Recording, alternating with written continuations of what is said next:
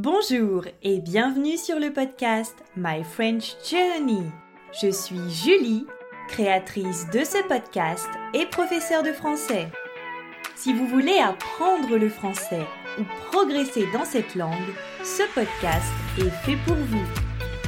C'est l'été, c'est les vacances, mais le podcast continue. Bonjour à toutes et à tous. On se retrouve aujourd'hui pour ce nouvel épisode de la série Morito. Aujourd'hui, on continue à parler de la famille. On parle aujourd'hui des parents, et en particulier des pères, que l'on appelle aussi papa. Mais alors, c'est quoi un papa poule? Cette expression désigne les pères qui sont très protecteurs envers leurs enfants, et ils connaissent tout sur leurs enfants.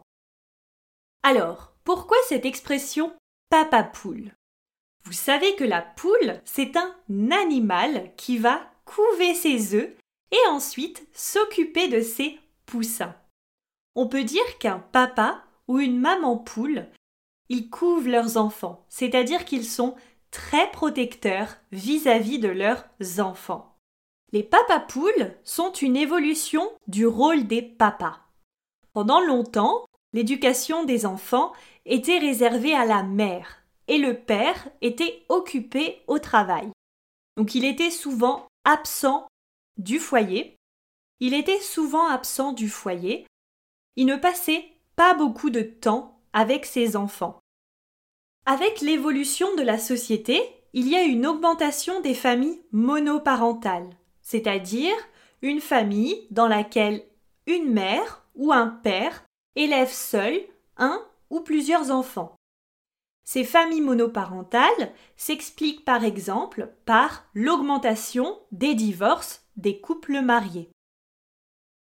L'augmentation des femmes ayant une activité professionnelle augmente aussi. Les papas sont donc plus proches de leurs enfants ils sont impliqués dans les tâches quotidiennes, les devoirs, le bain des enfants, les repas.